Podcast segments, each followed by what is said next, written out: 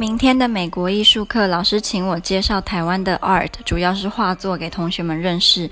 因为欧洲人其实对于亚洲的艺术，如果他不是这这个科系相关，他是不会有任何了解的，或是他的了解是很浅薄。所以老师其实很好奇台湾的画作是什么样的。我查了资料之后，发现大部分都建议从日治时期开始讲起。所以我当然会，我第一个提的是陈澄波，我觉得。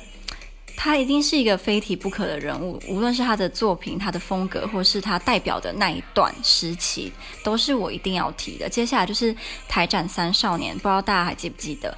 呃，陈进、林玉山跟郭雪湖，我看他们三个的画作之后，有一种很感动的感觉，因为他们三个真的影响台湾的。